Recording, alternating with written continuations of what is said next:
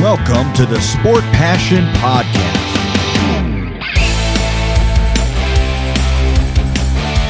And here is your host, Lars Marendorf.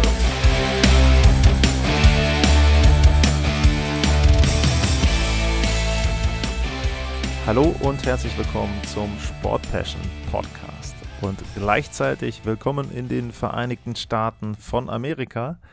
Denn nach drei kanadischen Teams zu Beginn der Vorschau-Sendungen auf 2022, 2023 geht es jetzt weiter mit dem ersten US-amerikanischen Team der Atlantic Division. Die Buffalo Sabres sind heute das Thema und damit ein Team, das seit 2011 die Playoffs nicht mehr erreicht hat. Kurz zur Einordnung.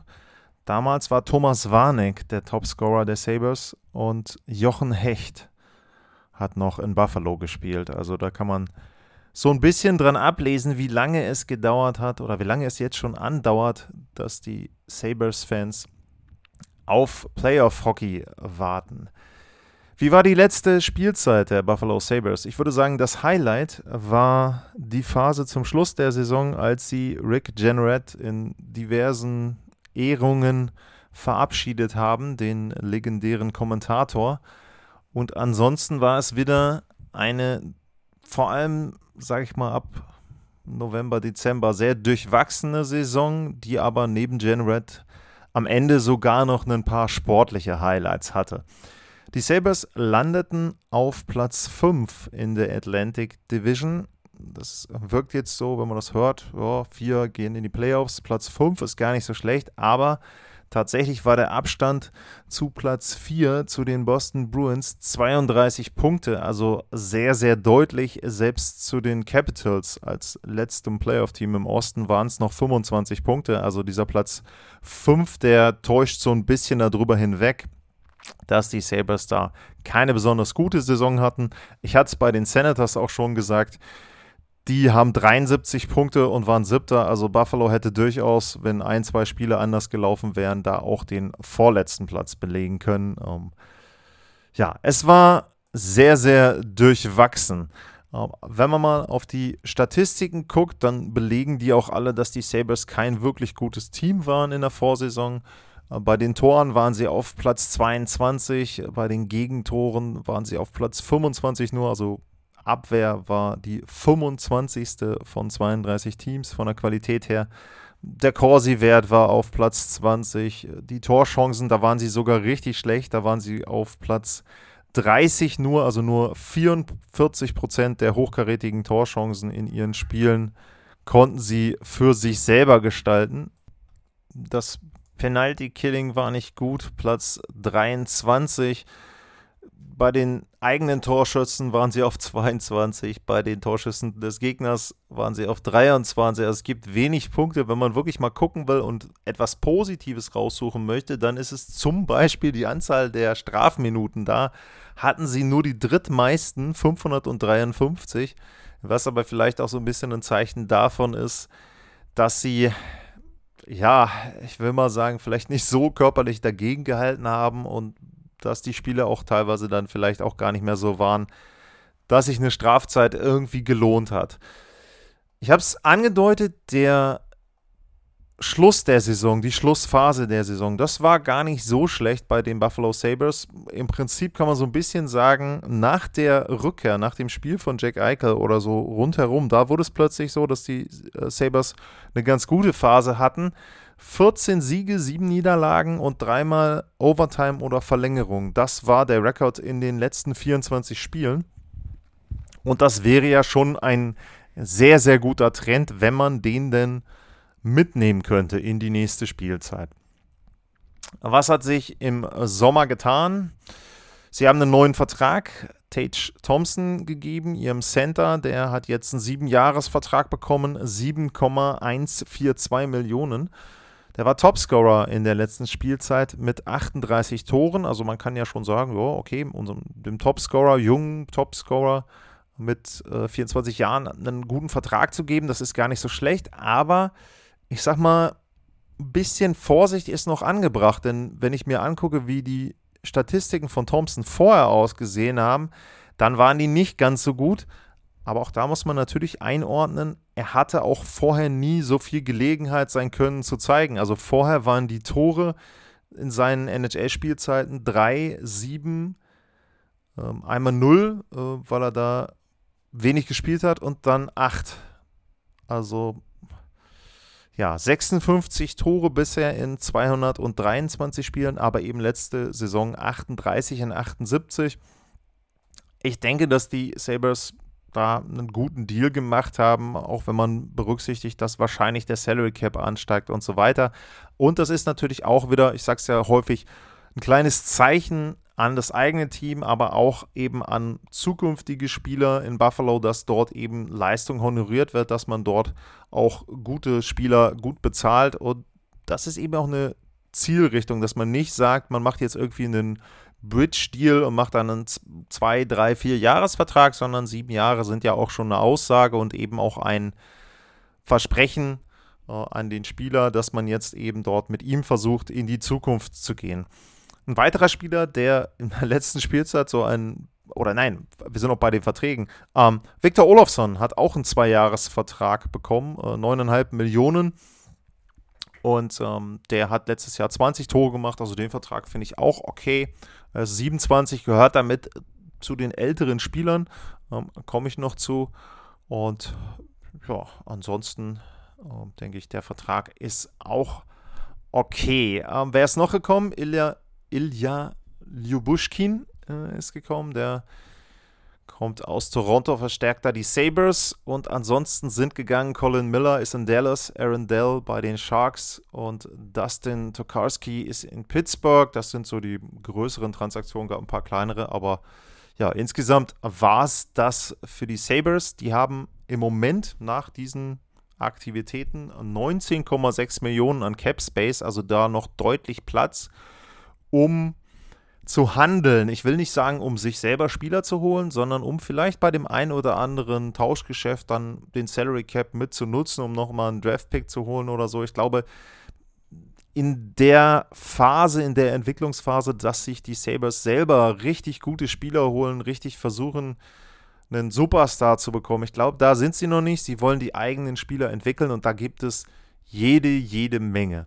Bevor wir aber zu denen kommen, zu zwei ein bisschen älteren Spielern, beziehungsweise drei sogar. Erstmal hatte ich eben schon angedeutet, neben Tage Thompson hatte ein weiterer Spieler eine gute Spielzeit. Das war Jeff Skinner. Der hat 33 Tore gemacht.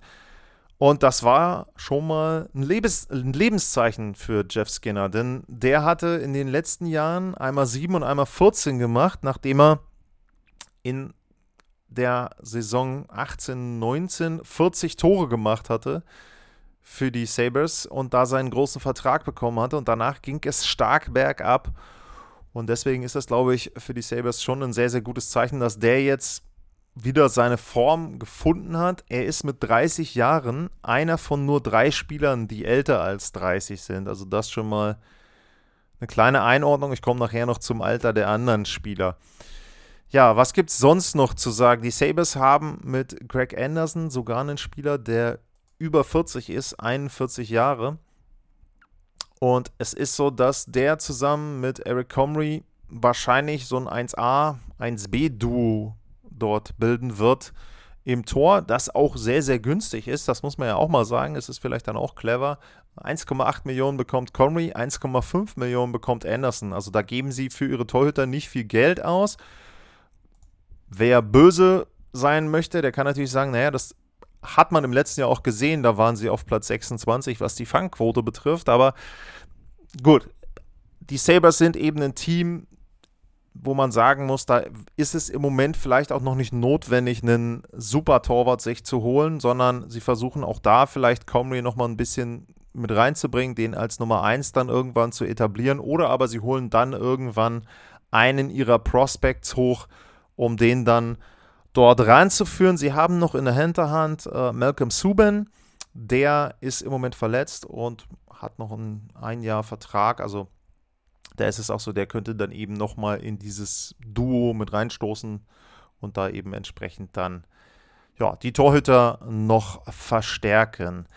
Was gibt es noch zu sagen? Sie haben mit Alex Tuck sich einen Spieler aus Vegas geholt, der im letzten Jahr in 50 Spielen 38 Punkte gesammelt hat und wo ich mir vorstellen kann, dass der natürlich noch ein paar mehr draufpackt, weil er einfach mehr Spiele hat, aber auch so im Punkteschnitt nochmal ein kleines Stück nach vorne gehen kann. Auch bei ihm gilt das, was man vielleicht dann auch bei Thompson so ein bisschen sieht. Äh, wenn man mehr Spielzeit ihm gibt, dann kann er eben auch mehr Leistung bringen. Ich glaube, es ist auch noch offen, wer Kapitän ist in der nächsten Spielzeit. Also Alex Tuck wäre da sicherlich ein sehr, sehr guter Kandidat, um da entsprechend dann noch ja, einen guten Repräsentanten äh, darzustellen für den Verein, eben einen guten neuen Kapitän.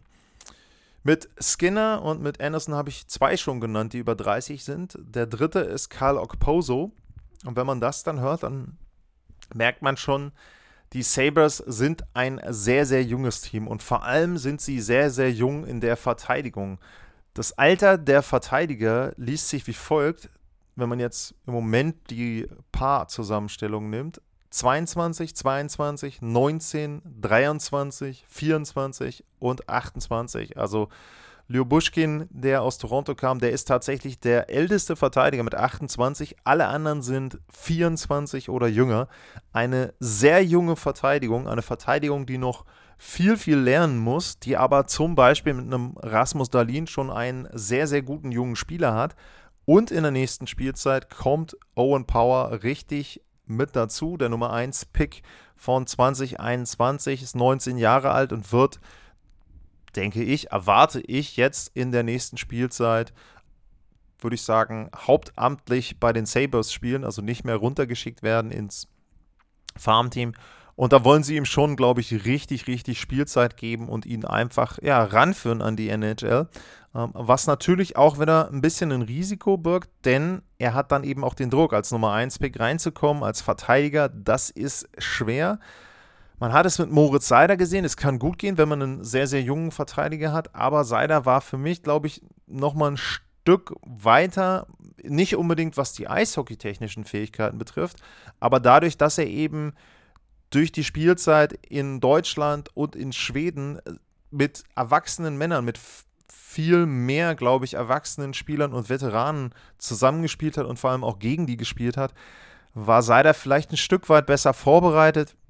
Ich bin gespannt, wie Power sich da in der ersten, ersten Saison oder in der ersten vollen Saison dann bei den Sabres präsentiert. Ähm, ansonsten wird noch Jack Quinn genannt als jemand, der ja auch Spielzeit bekommen wird, wahrscheinlich auch sehr, sehr junger Spieler, 20 Jahre alt. Und dann JJ Pitaka, der auch mit 20 Jahren jetzt wahrscheinlich dort dauerhaft reinrücken wird, zumindest zu Beginn der Saison in den Kader des, der Sabres. Er hat schon zwei Spiele gemacht in der letzten Saison und hat bei den äh, Rochester Americans in der AHL eine wirklich gute Spielzeit hingelegt. 68 Punkte mit 28 Toren in 70 Spielen. In den Playoffs hat er in 10 Spielen 12 Punkte gemacht. Also auch da gezeigt, was er kann auf einer unteren Ebene und aus deutscher Sicht auch sehr, sehr erfreulich, dass er da wahrscheinlich, zumindest sieht das auch in allen Prognosen so aus, wenn ich mir die verschiedenen Websites und Informationsquellen angeguckt habe. Petaka bekommt wahrscheinlich eine große Chance zu Saisonbeginn und wenn man sich das anguckt, ist er mit 20 Jahren eben nicht mal mehr der Jüngste bei den Sabres, sondern einer, der da voll reinpasst vom Alter her. Deswegen muss man jetzt da vielleicht auch nicht unbedingt die Sorge haben, dass sie sagen, naja gut, den Kleinen schicken wir wieder runter. Ähm, schauen wir mal, was dabei rauskommt, ob er dort eben entsprechend dann seine Zeit bekommt. Tja, was ist noch zu sagen zu den Buffalo Sabres? Ähm, Kevin Adams hat, glaube ich, einen ganz soliden Job gemacht jetzt, auch speziell rund um den Jack Eichel Trade, hat da, glaube ich, auch ein paar Spieler geholt, die durchaus gut reinpassen bei den Sabres. Don Granato, finde ich, hat in der letzten Spielzeit auch die Ruhe bewahrt. Das ist ja auch wirklich nicht immer einfach am Anfang war die Unruhe eben um das Tauschgeschäft, dann war so ein bisschen, ja, man hat darauf gewartet, dieses Spiel eben zu haben, wo Eichel dann zurückkehrt, vor allem die Fans.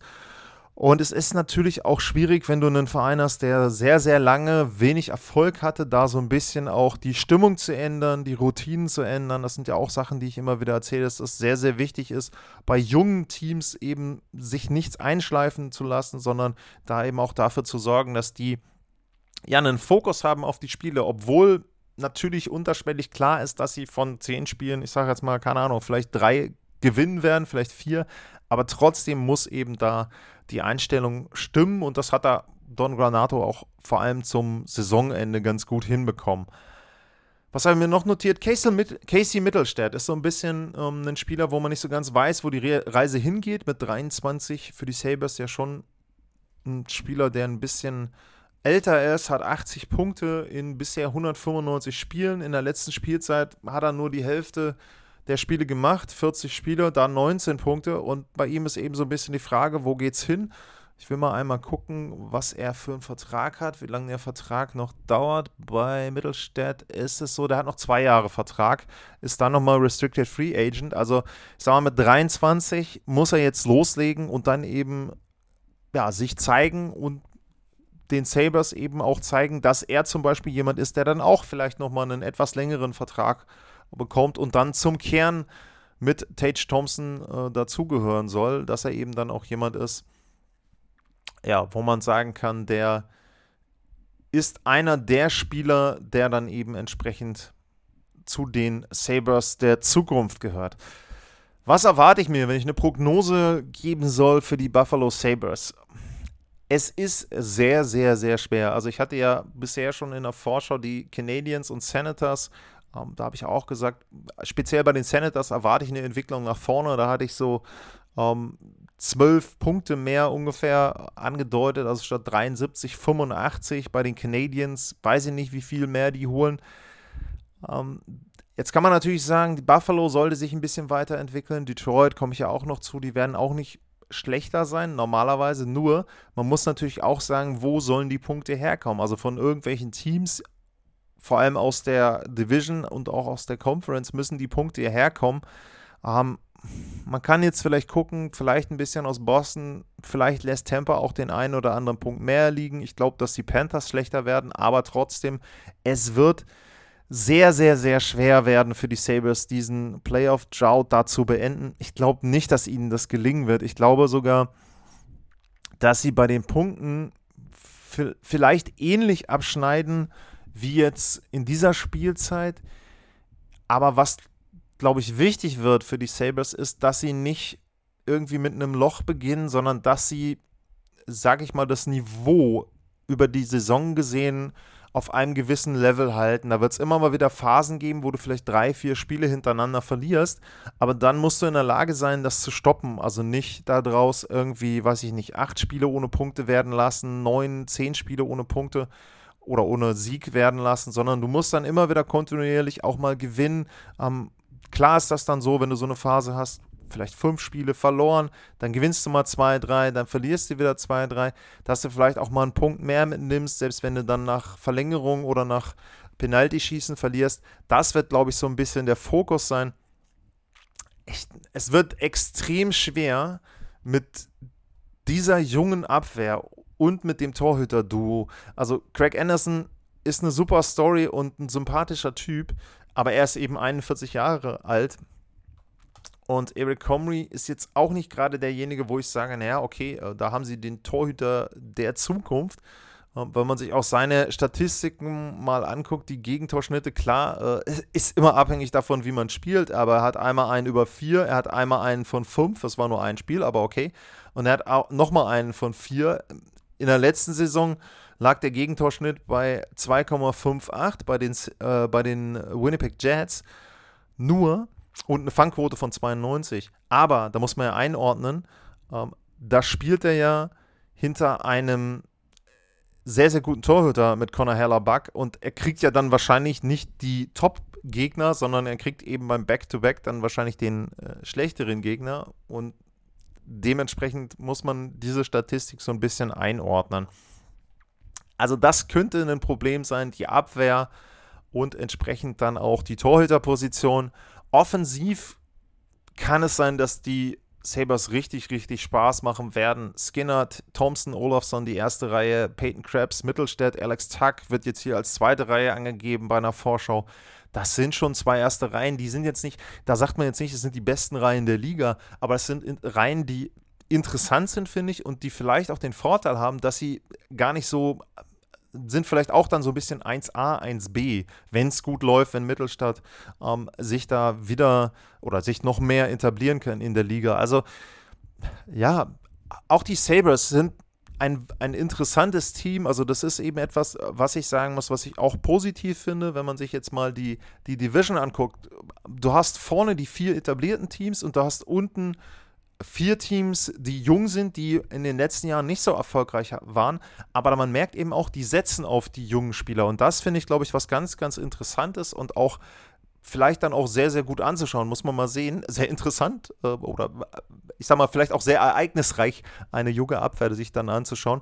Aber ich finde es eben gut, dass Teams wie die, wie die Sabres, die Red Wings ja dann auch, Ottawa, Montreal, dass die nicht einfach sagen, wir sammeln jetzt hier irgendwelche Veteranen und wir wollen jetzt in irgendeiner Form versuchen, möglichst die Playoffs zu erreichen, sondern da wird mit Kopf gearbeitet, da werden eben alte Spieler abgegeben, wenn man es denn kann, wenn man vernünftige Spieler dafür bekommt. Und es wird versucht, die jungen Spieler aufzubauen. Und das finde ich insgesamt gesehen als Fazit für die Sabres, aber eben auch dann für die anderen Teams in der Atlantic, glaube ich schon positiv die Entwicklung. Und ja, wie gesagt, ich ich würde mir nicht allzu viel Hoffnung machen als Sabres-Fan, dass es viel mehr Punkte werden als die 65, äh, 75 im letzten Jahr. Es können auch 65 werden, wenn es blöd läuft mit den Torhütern, mit der Abwehr.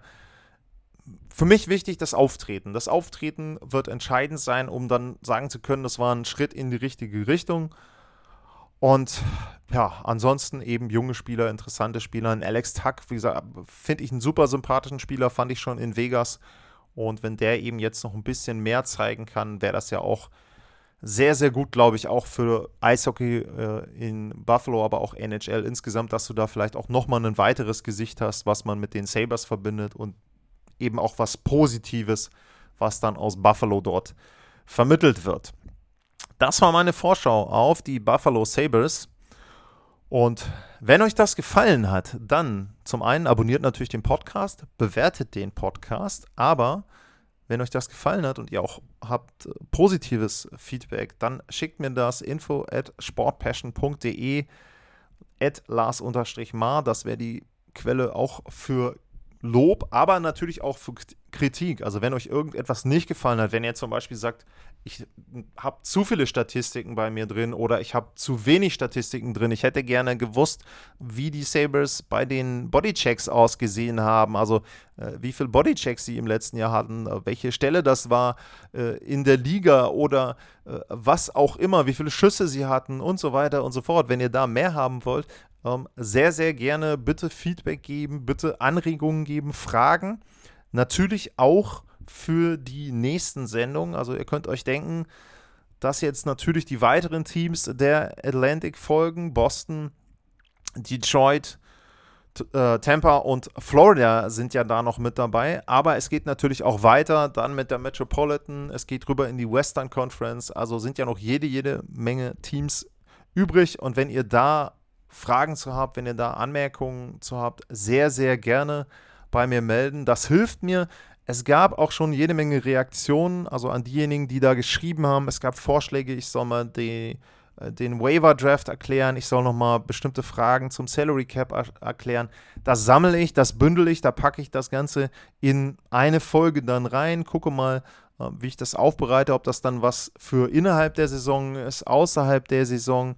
Ähm, es gab Vorschläge zu den Rivalries der NHL dass es da etwas gibt. Es gab Feedback zu der Franchise-Geschichte, zu der Expansion-Geschichte, wo ich die eine Folge drüber gemacht habe. Also Feedback, außer dass ich die vier Teams der WHA unterschlagen habe. Auch anderes Feedback, dass man sich vielleicht wünscht, okay, da nochmal ein bisschen detaillierter darauf reinzugehen. Egal, was ihr habt, schickt die Fragen. Es gibt auch, ich habe das schon mal gesagt, es gibt für mich keine dummen Fragen, es gibt dann immer nur dumme Antworten, denn ich weiß ja nicht, wer sich den Podcast vielleicht auch zum ersten Mal anhört, da sind sicherlich Hörer mit dabei, die bestimmte Infos noch nicht haben, die nicht so lange mit dabei sind bei der NHL und da ist es natürlich auch mein Anliegen, die mit ranzuführen, da vielleicht nochmal was zu erklären.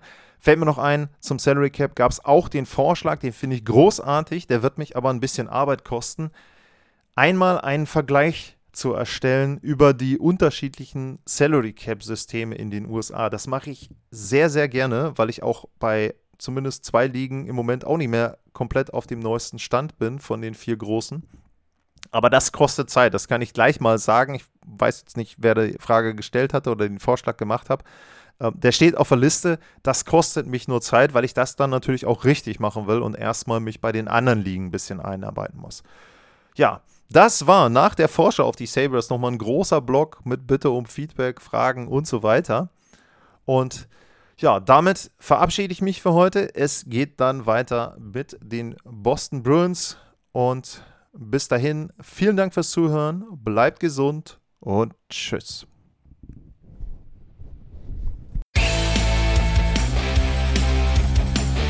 Sportliche Grüße. Das war's, euer Lars.